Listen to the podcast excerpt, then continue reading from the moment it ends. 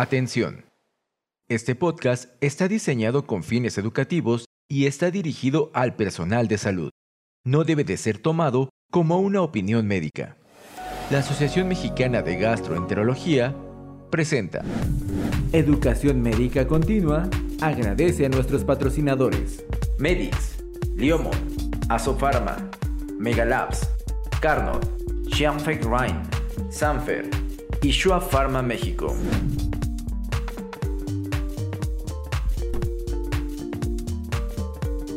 Gastroperlas AMG, conducido por el doctor Guillermo Argüello.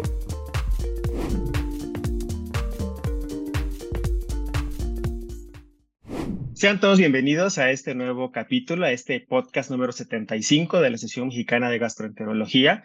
El día de hoy tenemos a dos invitados de lujo. Vamos a hablar de actualidades en alergia a las proteínas de la leche de vaca. Está con nosotros la doctora Claudia Cifuentes Vela. Ella es pediatra, gastroenteróloga, hizo endoscopía pediátrica en el Infantil de México Federico Gómez, es profesora de pregrado de medicina de la Universidad Marista de Mérida, es actualmente presidenta de la Sociedad de Gastroenterología del Estado de Yucatán y la práctica clínica la tiene en el Hospital Star Médica de Mérida. Hola, doctora Clau, ¿cómo estás? Hola, Memo, muchas gracias por la invitación. Gracias a la, a la AMG y, y a ti por, por invitarme a hacer este podcast. Gracias a ti, Claudia. También tenemos al doctor Rodrigo Vázquez Frías. Él es gastroenterólogo pediatra y nutriólogo pediatra de una maestría y doctorado en ciencias médicas por el Hospital Infantil de México Federico Gómez. Es profesor de pediatría de la UNAM, académico numerario de la Academia Mexicana de Pediatría y es vicepresidente de la Sociedad Latinoamericana de Gastroenterología, Patología y Nutrición Pediátrica. Bienvenido, Rodrigo.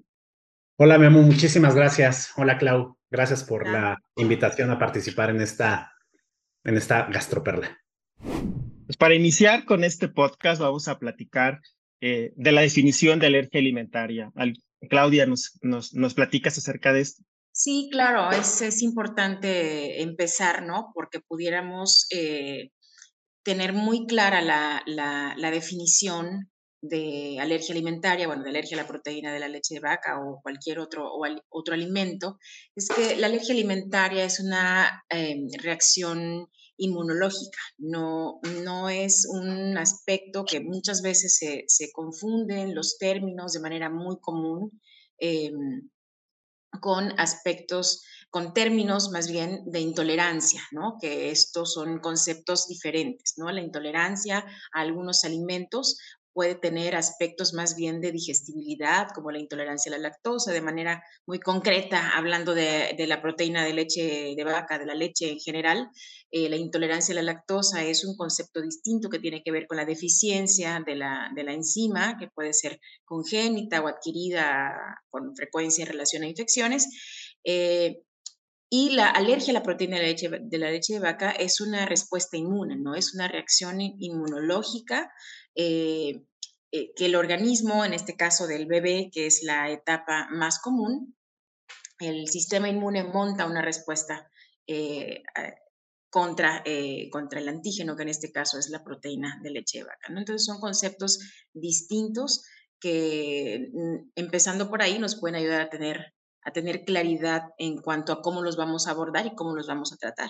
Sí, y este es un punto muy importante porque frecuentemente nos encontramos, sobre todo en los, en, los, en los padres, en los familiares, que confunden la alergia a la proteína de leche vaca versus intolerancia a la lactosa. Y como bien lo explicas, es un, un, mecanismo totalmente diferente el que está comprometido en esta situación. ¿Algo más si quieras comentar, Rodrigo? Creo que a lo mejor entre nosotros no va a quedar mayor duda, pero sí hay en, en, ocasiones el médico de primer contacto sí llega a utilizar de forma intercambiable el término de intolerancia a la proteína de la leche vaca, término que conceptualmente no existe, porque no existiría una intolerancia a la proteína de leche vaca. Probablemente de forma específica no existiría solamente alguna entidad que no pueda tolerar las proteínas, como a lo mejor una fibrosis quística, ¿no? Que no pueda digerir las proteínas y que eso le cause algún problema. Pero en realidad no existe el término intolerancia a, la proteína de leche vaca, pero es muy frecuente que sí lleguen y que incluso el personal de primer contacto sea un término que utilice, tal forma que sí es importante. Intolerancia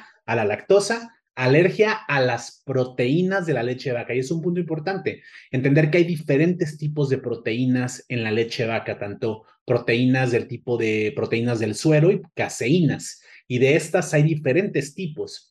de tal forma que se puede crear una alergia a cualquiera de esas o a una combinación de varias de estas proteínas o diferentes proteínas de la leche vaca. Excelente. Fíjate que algo que yo, como, como término coloquial, cuando hablo con los papás, es decirle que la lactosa es el azúcar o el carbohidrato que endulza la leche de los mamíferos. Entonces, eso no, y es diferente a la proteína, que es la que nos da la respuesta inmunológica. Para continuar en su día a día, eh, ¿qué tantos niños con alergia a la proteína de leche vaca ven en la consulta? Rodrigo. La verdad es que yo estoy un poco sesgado porque yo estoy como coordinador de la clínica de gastroinmuno en el Hospital Infantil de México y ahí pues como que se canalizan mucho estos pacientes. La verdad es que no te puedo decir una incidencia o una prevalencia, lo que sí te puedo decir es que de cada 10 niños que me llegan con ese supuesto diagnóstico de alergia a la proteína de leche vaca, en realidad solamente quizá uno termina siendo un verdadero alérgico a la proteína de la leche vaca. Entonces, más yo que hacer diagnósticos de alergia a la proteína de leche vaca, y seguramente lo compartirán ustedes cuando en una consulta de gastroenterólogo, nos dedicamos a descartar o a quitar diagnósticos de alergia a la proteína de leche vaca, porque es una entidad que ha estado sobrediagnosticada, ¿no? Con cierta razón, ¿eh? No, no estoy diciendo que, ay, son muy malos para diagnosticarlo, sino ahorita hablaremos probablemente de los, de los síntomas y cómo son muy inespecíficos y bueno, es probable que se pueda hacer un sobrediagnóstico, pero también fíjate que es una entidad que también está infradiagnosticada, es decir, ciertas cosas a veces se nos pasan, ¿no? A, todos los médicos, por más eh, buenazo que creas que eres en el diagnóstico de alergia a la proteína de leche de vaca y se te puede pasar. De tal forma que sí es una entidad que probablemente ha estado en aumento con respecto a décadas previas, pero sí existe un sobrediagnóstico. Sí, total. Perdón, Sí, en, la, los gastroenterólogos, este, ahí como que pasamos, llegamos al filtro en otra, en otro, en otro momento, ¿no? El, el, el, bebé generalmente o el niño pequeño, pues ya, ya, ya llevó un camino previo de eh, recorrido, no se ha manejado como intolerancia a la lactosa, eh, o se ha sobrediagnosticado muchos síntomas gastrointestinales en las lactantes, son funcionales y muchas veces puede representar un reto, es la realidad, ¿no? A veces puede representar un reto para nosotros, los gastroenterólogos pediatras, hacer la distinción. Entonces, eh, efectivamente, eh, si no seguimos ciertos caminitos que, eh, que debemos seguir en el abordaje del diagnóstico, podemos quedar con, muchos bebés pueden quedar con la etiqueta de, de, de alergia a la proteína de leche de vaca sin serlo. ¿no? no me dejarán mentir, es que muchos de los signos o de los síntomas que se presentan en la etapa, ¿no? En los lactantes, pues como tú mismo lo mencionas, ¿no? Pueden corresponder a lo que son llamados los trastornos funcionales o los trastornos de la interacción intestino-cerebro, que son procesos que nuestros grandes poricultores decían que eran procesos fisiológicos, ¿no? Que sucedían, pero, o sea, un, el cólico, que un niño llore, que un niño presenta regurgitaciones, bueno, pues son síntomas que se pueden presentar de forma o sea, que, que se presentan en niños con alergia a la proteína de leche de vaca, pero también se presentan en niños que no tienen alergia a la proteína de leche de vaca. Entonces, no hay ningún signo, ningún síntoma patognomónico, ¿no? De alergia a la proteína de leche de vaca. Ahí es un poco el...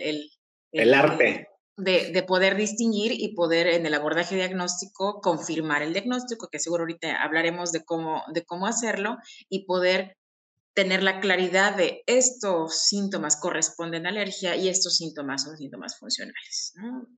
Exacto. Y, hablando ya de los síntomas, Clau, ¿nos quieres platicar un poquito de los síntomas en alergia mediada por IgE y no mediada por IgE o, o algo así para... Bueno, estos son, estos son los, los, los, bueno, los dos mecanismos ¿no? por los cuales podemos tener manifestaciones. ¿no? Los síntomas mediados por IgE suelen ser síntomas inmediatos, ¿no? O, de muy rápida aparición, ¿no? Son bebés que pueden presentar vómitos, que pueden presentar eh, angioedema, que pueden presentar eh, sibilancias, este, em, anafilaxia en muy pocos casos. La realidad es que afortunadamente no es algo, no es algo común tener síntomas de esa severidad. Em, síntomas dermatológicos, o sea, hay otros, este, este contexto eh, que no es exclusivo de los síntomas gastrointestinales, ¿no? O sea, no es el bebé que presenta solamente síntomas gastrointestinales, ¿no? Comparado con los bebés que tienen eh, eh, síntomas estrictamente gastrointestinales, que ahí podríamos hablar de, un mecanismo eh, no mediado por, por IgE y también podemos tener pacientes con, un mecanismo mixto, ¿no? que tengan síntomas tanto de mediados por IgE como no mediados por, por IgE.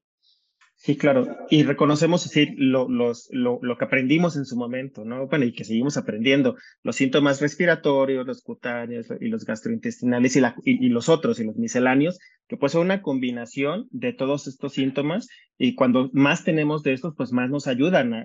el diagnóstico se nos facilita, y lo voy a decir así entre comillas, se nos facilita un poco más porque tenemos pues muchos síntomas, pero a veces son pequeños que tienen menos síntomas y que sí puede ser la alergia a la proteína de vaca. Y para diagnosticarla, Rodrigo, ¿qué, qué, qué, qué, podemos echar en mano para, para utilizar? Es un punto importante y esto también se lo explico a los papás.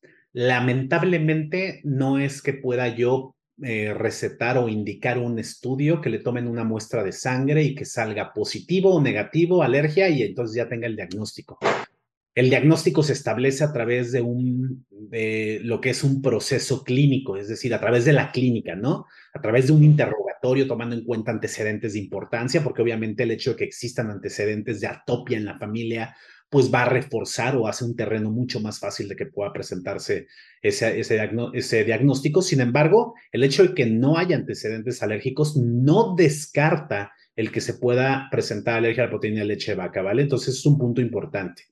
Es importante también hacer un adecuado interrogatorio sobre todos estos síntomas gastrointestinales, respiratorios y dermatológicos, irlos a buscar de forma dirigida, ¿vale? Aunque hay bastante información al respecto de que a veces eh, los síntomas respiratorios y dermatológicos por sí solos es muy poco probable que se trate de una alergia a la proteína de leche vaca, pero cuando se encuentran de forma acompañando a síntomas gastrointestinales es que se incrementa la posibilidad de que estos puedan ser. Pero igual, la dermatitis atópica, no ese niño con el eczema, es uno de los signos que más ha servido actualmente o que más se toma en cuenta, ¿no? Para sospechar el diagnóstico de alergia a la proteína de leche vaca, pero a la vez es el signo que más te va a desorientar, ¿vale? Porque la inmensa mayoría de los niños con dermatitis atópica no va a estar relacionada con alergia a proteína de leche vaca y es un punto importante que, que tengamos. No nos quedemos casados nada más porque es un niño que tiene cólicos, regurgitaciones, que podrían ser trastornos normales de la edad, y que por el hecho de tener una dermatitis atópica ya asumimos que tiene una, alergia a proteína de leche vaca, de tal forma que no solamente basta con la clínica, sino que hay que hacer todo el proceso diagnóstico. Y este proceso diagnóstico incluye el que tú sospeches la alergia a la proteína de la leche vaca, le quites el contacto con proteína de leche vaca y, la, y los síntomas tienen que desaparecer. Ese es un punto importante. O sea, tiene que haber una mejoría bastante evidente o rotunda o total. Sin embargo, eso pudo haber sido una, una, coincidencia. Entonces, siempre, en la medida de lo posible, siempre hacer una prueba de reto. Yo sé que eh, durante mucho tiempo se habla de que si verdaderamente hacemos pruebas de reto, ¿no? Aquí en el hospital infantil, en la clínica gastroinmuno, prácticamente el 100% estamos haciendo pruebas de reto, aunque luego es muy, muy, muy, muy, muy evidente. Hacemos la prueba de reto y nos hemos llevado sorpresas, ¿eh? en el cual no vuelve a presentar sintomatología, de tal forma que es muy importante corroborar el diagnóstico. Es decir, volver a exponer con proteína de leche de vaca y ver que se reproduzca nuevamente la sintomatología con la cual se le puso o se le hizo el diagnóstico de alergia a la proteína de la leche de vaca. Que sería la forma de confirmar el diagnóstico, ¿no? Como, como bien dices, o sea, porque frecuentemente también nos encontramos con, con, familiares que soliciten alguna prueba diagnóstica de laboratorio o, pruebas cutáneas, etcétera, IgE sérica, este, específica para, para el alergeno, pero muchas veces ahí el, el punto es que puede ser una no mediada por IgE y va a salir negativa. Entonces, el, el, el, punto aquí importante es recordar que la clínica sigue siendo nuestro estandarte y la forma como podemos, debemos manejarnos al momento de hacer diagnósticos. ¿Algún comentario más que tengas, Claudia? En relación a las pruebas, ¿no? A las pruebas eh, cutáneas, pruebas eh, de IgE, eh, por ejemplo, si tuviéramos unas pruebas de IgE positivas, em, no necesariamente tampoco nos hacen el diagnóstico, ¿no? Pueden indicarnos sensibilización, pero no necesariamente manifestaciones clínicas de, de alergia, ¿no? Y, y, eso genera muchas veces más confusión en, en, tengo una prueba positiva, negativa, eh, o hay que saber qué esperar, ¿no? De, los, de, las, de las pruebas. Las pruebas, eh, igual puede salir sobrando este comentario para, para nosotros, pero las pruebas de IgG no son útiles, eh, definitivamente no lo son. De pronto, por ahí seguro nos encontramos a pacientes que llegan ya con estas pruebas eh, hechas y pues bueno, ahí sale una infinidad de, de alimentos si son niños mayores estén positivos este, y pues realmente no hay traducción clínica, no, no, no es referente, no es un referente que tengamos que tener en cuenta. Y las pruebas cutáneas pues tampoco están estandarizadas ¿no? para, para que podamos tomarlas en cuenta. ¿no? El reto clínico es es más importante.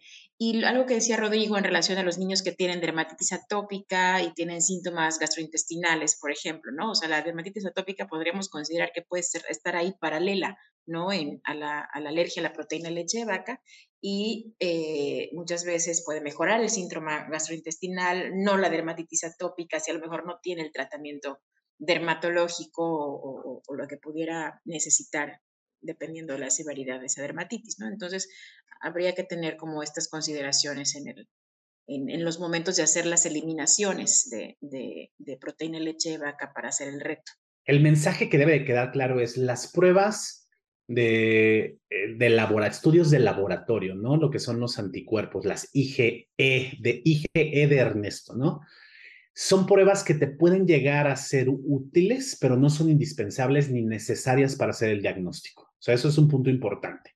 Y eso estamos hablando de que encarece incluso el, diagnóstico de esta entidad, ¿no?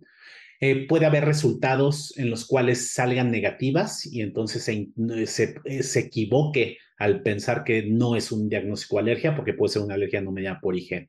Pero creo que el punto más importante y que, o sea, bueno, no, uno de los puntos más importantes es lo que mencionó de las IgG de gato, porque, claro, hay de todo. Y hay gente, y hay eh, gastropediatras que han caído en, en, una mala utilización de estas pruebas de IgG, de tal forma que es muy importante decir que hasta el momento actual no tienen una traducción clínica, que la generalmente lo que llegan a indicar una IgG de gato positiva es que al contrario, ya existe tolerancia ¿no? A ese, a ese alergeno y por lo tanto está haciendo lo contrario de la alergia. Recuerden que cuando, o sea, la inmensa mayoría de, o sea, nuestro cuerpo va a llegar a tolerar la inmensa mayoría de los antígenos que nosotros estamos comiendo. Y cuando fracasa esa tolerancia es entonces que se produce una alergia. Entonces, cuando se habla de una IgG positiva, casi siempre lo que está traduciendo no es alergia, es al contrario, está traduciendo que existe tolerancia o un fenómeno de tolerancia ante eso. Entonces, no hay que caer en, el, en, ese falso, eh, falso juego de esas falsas pruebas diagnósticas. Y al final, el sistema inmunológico todo el tiempo está, está en este proceso de tolerancia. Cada vez que comemos lo que comamos, entra en ese juego, ¿no? De, de, ver, a ver, esto me hace bien, esto no me hace bien, esto lo reconozco como, como algo extraño y lanza la respuesta inmunológica. Eh, en, cuanto a las recomendaciones actuales en el tratamiento de alergia a la proteína de la leche de vaca, ¿cuáles serían algunas de las recomendaciones que, que tenemos y que podemos utilizar en este tipo de pacientes. Rodrigo, ¿nos puedes apoyar? Pues mira, hasta el momento actual que hemos sido, se habla de que la terapéutica ha sido muy pasiva en el aspecto de que lo que hacemos es quitar la proteína, o sea, quitar el alergeno. O sea, al momento actual, el, el manejo de la alergia a la proteína de leche vaca de forma específica es no quitar el alergeno para que no esté en contacto con ese, con ese alergeno. Ese es el, el tratamiento. Al menos durante un tiempo que ha estado entre 6 y 12 meses, ¿no? Hay algunos protocolos que lo quieren acortar, otros que piensan que se puede alargar y que evidentemente depende de si está mediado o no mediado por IG, los tiempos se pueden modificar. Ese sería el tratamiento actual. Entonces, aquí el punto es entender que va a ser diferente aparentemente el tratamiento de un niño que está alimentado con leche humana y otro que no recibe leche humana. Y esto en el contexto, ¿por qué hablar de niños pequeñitos? Pues porque es donde la frecuencia de alergia a la proteína de leche vaca es la, es la mayor, ¿no? En la, en la etapa de los lactantes. Sin embargo, hay nuevas tendencias a que la terapéutica sea un poco más activa. ¿A qué nos referimos con esto? A que sí vas a quitar la proteína del antígeno, pero de forma no tan retardada, vas a empezar a retar ese fenómeno de tolerancia. Y es por eso que ha habido algunos intentos, por ejemplo, de que ciertas proteínas de la leche vaca que pueden ser termosensibles, ¿vale? Que se pueden destruir con el calor, pues a lo mejor podrías ir introduciendo pequeñas cantidades de horneados, ¿no? Y entonces ir haciendo. Pero ese es otro punto que a lo mejor lo discutimos más, más al rato porque puede crear confusión. Al momento actual, el estándar de, oro de tratamiento es la restricción de la proteína de la leche vaca.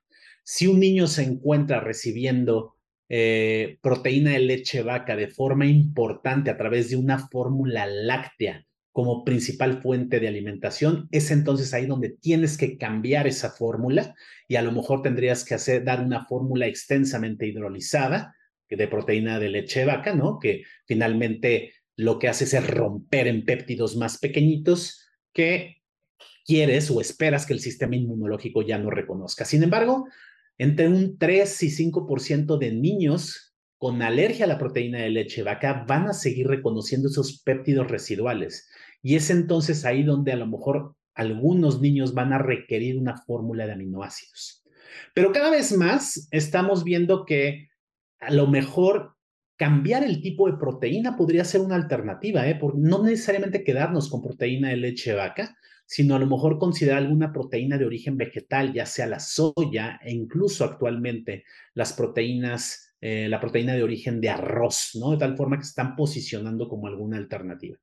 En el caso de un niño que es alimentado con leche humana, ya sea de forma exclusiva o de forma parcial, se sabe que el primer paso tendría que ser hacer una dieta de restricción a la mamá ante la posibilidad de que las proteínas de la leche de vaca a través de la circulación enteromamaria pudieran pasar a través de la leche, a, través de la leche humana. Ojo, no estamos diciendo que sea una alergia a las proteínas de la leche humana, sino que pudieran pasar ciertas proteínas y que pudieran ser las responsables de las manifestaciones. Y como bien comentas, si damos una fórmula extensamente hidrolizada de proteínas que está, que tiene los péptidos eh, más pequeños o, las proteínas están, se rompen y están más pequeñas, sería una manera también de, de estar otorgando al sistema inmunológico cierta cantidad, bueno, unas proteínas de un tamaño un poco más grandes. Obviamente recordamos que para que se pueda utilizar esta fórmula extensamente hidrolizada debe tener ciertas características, más del 85% de los, de los péptidos menores a 1500 altos, etcétera, ¿no? Pero este, es una manera también de que les pueden irse otros péptidos un poquito más grandes y podrían hacer en algún momento este fenómeno de tolerancia en algún momento, ¿no? O sea, pudiera ser de esa manera explicar eso que decimos, los, los, los, alimentos cocidos, que ya se rompió un poco más la proteína, es una manera de, de decir, mm, pudiera ir por ahí también haciendo la, la similitud, sobre todo porque hay niños que sí no toleran absolutamente nada, o sea, les das un poquito, y sobre todo los, los mediados por IgE que hacen respuestas inmediatas y que ellos, pues, está como complicado, ¿no? Y ahí sí la, la dieta de restricción sí tiene que ser súper estricta por la, por la por la posibilidad de, reacciones graves en este grupo de pacientes. ¿Algo más si quieras comentar de esto, Claudia? Fíjate que me quedé con la idea de, algo que creo que no comentamos o no lo, comentamos lo, suficientemente detallado en el momento de hablar del diagnóstico a través de la prueba de reto, de hacer la eliminación, ¿no? ¿Cuánto tiempo hacemos la eliminación para poder eh, considerar que los síntomas puedan desaparecer. Y eso puede ser variable, ¿no? Hay síntomas, los síntomas eh, por IG que son más agudos, más, pueden desaparecer más rápido, ¿no? Pero eh, en general, no sé si, si estén de acuerdo, la recomendación va alrededor de al menos dos semanas, ¿no? Con el entendido de que hay síntomas que pueden aparecer más rápidamente y hay otros que pueden, se, se pueden llevar un poquito más.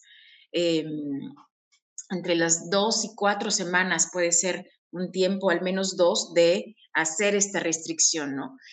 Creo en la práctica que cuando tenemos una mamá con lactancia exclusiva, bueno, alimentando a su bebé con lactancia exclusiva o parcial, eh, y hacemos como el cambio de la fórmula, una extensamente hidrolizada, más el inicio de, la, de, las modificaciones dietéticas en mamá, se puede llevar quizá un poquito más de, de, tiempo, no me refiero a no ser como tan estrictos a las dos semanas, pero aquí es importante tener paciencia, porque no es cuestión de dos, tres días, cinco días que necesariamente los síntomas van a, van a haber eh, remitido, ¿no? Y, y, también poder dar cuando estamos con lactancia materna, ya sea parcial o total, dar una asesoría dietética adecuada a la mamá, porque muchas veces les pasará a ustedes que llegan las mamás, es que sí, ya me dijeron, quite los lácteos evidentes, eh, y no ha mejorado, entonces, y muchas lactancias maternas fracasan ahí o se suspenden porque la mamá siente que lo que hizo no fue, no fue suficiente, pero igual y no estuvo bien hecho.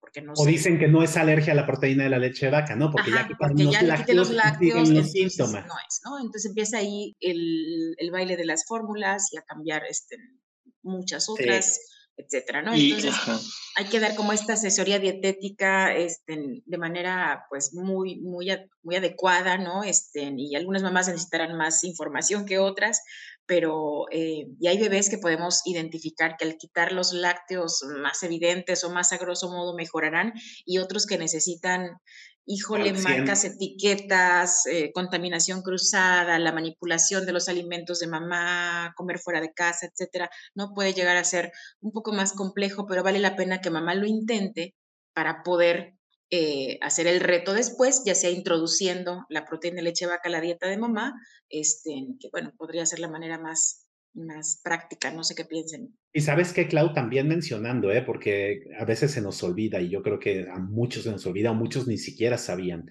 que a través de, recordar que a través de la piel también se pueden pasar estos antígenos, es decir, una mamá que, un niño que tiene alergia a proteína de leche vaca, si la mamá preparó algo, ¿no? Con los dedos y después toca con eso la piel de los niños, puede ser el trigger, o sea, el disparador de que se puedan manifestar. O sea, a través de la piel también se puede Sabemos que se sensibilizan más, pero incluso puede ser el disparador para en algunas ocasiones. No estoy diciendo en todos, seguramente no en la mayoría, pero algunos de estos pacientes podrían Hay ser. Hay situaciones donde lo identificamos perfecto, entonces tienen que hacer todo el arte de, lavarse las manos al comer, ¿no? Me, me, recuerdo a un papá barbudo, ¿no? Que llegaba y besaba a su bebé. Entonces, fuimos ahí como identificando de dónde, de dónde se activaba nuevamente la alergia en aquel bebé. Y pues bueno, no tenía que lavarse. Y bueno, detalles que parecerán extremos, pero en algunos pacientes. En algunos. Pueden ser necesarios. No, no es que tengamos que hacer eso con todos, ¿no? Pero, no, quizá nada más abonar de que o sea, si van a, si van a hacer una dieta de restricción materna a la mamá, si los síntomas no son graves, no quitemos la leche humana, o sea, permitamos que en lo que se va, ¿no? Quitando los alergenos de la leche humana, que siga recibiendo leche humana, menos que sea un diagnóstico, o sea, un síntoma grave, pues sí, a lo mejor tendrías que quitar durante un tiempo la lactancia humana, pero los beneficios son mayores si dejamos la leche humana que las siguientes días pudiera estar un poquito más molestito el niño persistiera molestito. Fíjate que esa era una conducta común antes, que yo la recuerdo hace ya varios años, que se decía, no hay que quitar la leche humana durante el tiempo del red, de, la, del, de este tiempo que vamos a dejar sin nada. Ajá. y al final ambos se van a ir depurando de esta proteína, tanto el bebé como la leche, como la, como la mamá, y pues la, el mejor alimento siempre va a ser la, la, la, leche humana. Y volviendo ya para, para, para, para ti. Pasando a otro punto, eh, ya dijimos eh, que el tiempo que vamos a dejar, ya una vez confirmado el diagnóstico, son 6 a 12 meses. En IG, mediados por IG puede ser 18 meses o dependiendo de, de, de, toda esta situación. Pero, ¿cómo empezamos la reintroducción? ¿Cómo, cómo ya, ya, ya que dimos este, este tiempo de restricción y vamos a empezar la reintroducción de proteína de leche de vaca, ¿cómo, cómo sugieren que pudiera llegar a darse esto? Mira, hay dos puntos importantes. El primero tiene que ver con el hecho si vas a hacer el esquema tradicional, convencional de esperarte 6 a 12 meses. Está el esquema actual, como que se dice que es un esquema más activo, en el cual incluso, aunque sea un niño que está alimentado con proteína, eh, con pura leche, lactancia materna eh, exclusiva, podrías intentar la introducción de una fórmula o sea, pequeñas cantidades de fórmula extensamente hidrolizada con péptidos residuales, con el objetivo como que de ir probando, ¿no? Si le puede ir con el objetivo de inducir tolerancia, porque finalmente lo que quieres es favorecer el proceso de tolerancia. O bien como estaba esta escalera, ¿no? De, los, de, de, de, de la leche en la cual puedes introducir horneados, ¿no? Y después a lo mejor algo que nada más esté calentado y ya después la proteína de forma... Pero eso va a ir dependiendo, bueno, o sea, en el momento. Aquí el, el punto importante, o quizá lo que hacemos de forma convencional es ya después del tiempo de periodo de restricción, tenemos que decidir si el niño ya va a tolerar o no la va a tolerar. Entonces se hace una prueba de reto, se podría hacer una prueba de reto en las cuales si no son síntomas graves, acorde con las guías internacionales y con las guías, por ejemplo, que acabamos de sacar de la Sociedad Latinoamericana de Gastroenterología de Aspagan, proponemos que se puede hacer en el domicilio, que vayas ¿no? Intentando la introducción poco a poco, pequeñas cantidades. Hay muchos protocolos y muchos son cuestiones de arte, ¿eh? O sea, no hay cuestiones así como que basado en ensayos clínicos controlados, aleatorizados, es mucho es del feeling de cómo se vaya haciendo y probablemente cada quien aprendió dependiendo de su maestro, ¿no? De lo que les enseñaron y cómo, cómo lo hacían o cómo se está haciendo en el último artículo que lo leíste. Entonces hay múltiples formas.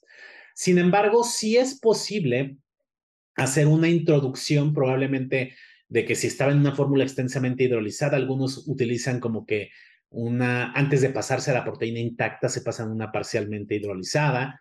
Eso normalmente, generalmente, no estoy diciendo todos, generalmente los alergólogos, por ejemplo, les gusta mucho más esa forma. Y la verdad es que no está bien ni está mal, o sea, la verdad es que puedes intentarle como quieras y lo que te funcione podría hacerse sin mayor problema. Es mi perspectiva. ¿Tú, Clau, algún comentario más?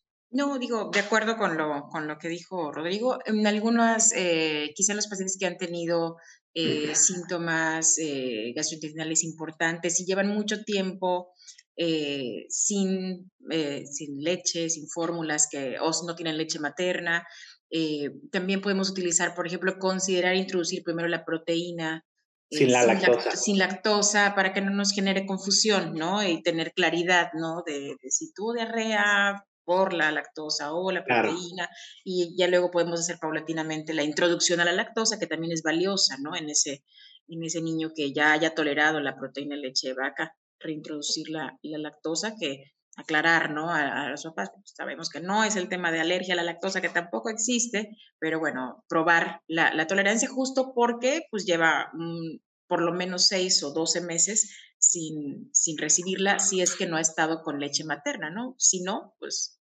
no, no tendríamos por qué hacer esto. O con alguna fórmula que tenga, que tenga lactosa, que también existen, ¿no? Aquí, aquí lo, lo, lo importante es, pues, de, pues, orientarlos al, al, al, familiar siempre, que esto es un proceso dinámico, que se van a ir haciendo diferentes intervenciones durante este tiempo, que si no tolera, pues tenemos que volver a hacer nuevamente otro tiempo de, de, restricción y probar en seis meses más o etcétera, dependerá mucho, como bien decía Rodrigo, del arte que se tenga y de las recomendaciones actuales. Ya estamos casi a punto de terminar, podemos seguir platicando mucho más tiempo de esto, pero, es, pero pues este tiempo es, es, corto para poder hablar de esto. Podemos hacer un congreso total de pura alergia a la proteína de leche de vaca y ustedes dos lo harían excelentemente muy bien. Eh, me gustaría que me regalaran o que nos regalaran a, toda la audiencia dos gastroperlas cada uno. ¿Qué es lo que nos tenemos que llevar a casa y a nuestra, a, nuestra consulta y a nuestra vida diaria en la práctica de este, médica sobre la alergia alimentaria? Claudia, ¿nos regalas dos, por favor? dos puntos breves para mí importantes es, no todo es alergia a la proteína de la leche de vaca y si tenemos duda, hacer eliminación y hacer reto, siempre, siempre, salvo en situaciones de síntomas graves, serían, la, serían las, las, las excepciones el no hacer no tenerle miedo a los, a los retos. La primera de ellas es, este, no, no, no, no solo no le tengas miedo a los retos, haz retos.